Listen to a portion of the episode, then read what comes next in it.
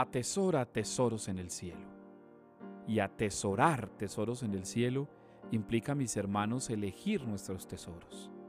Yo te invito para que elijas aquello que es valioso en tu vida. Si estás buscando el oro, tienes que dejar atrás algunos diamantes. No puedes olvidar eso. Y esa ley del buscador, esa ley de aquellos que van por las grandes cosas, también es la ley de Jesús. Yo te invito para que no olvides que el Señor hoy nos está invitando a ir a aquello que se encuentra en lo invisible, es decir, buscar aquello que no es evidente ante los ojos.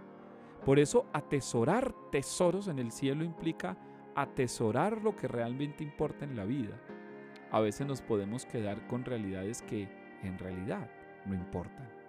Nos podemos quedar, como dice el texto, buscando aquello donde la polilla carcome y donde los ladrones finalmente encuentran un boquete, entran y roban y saquean.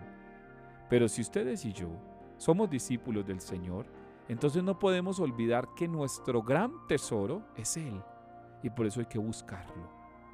Les voy a compartir esta frase de San Agustín.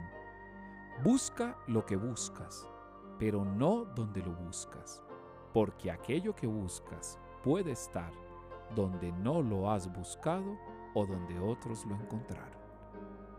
Reflexiónala. Si tienes que volver a escuchar este podcast, vuélvela a escuchar.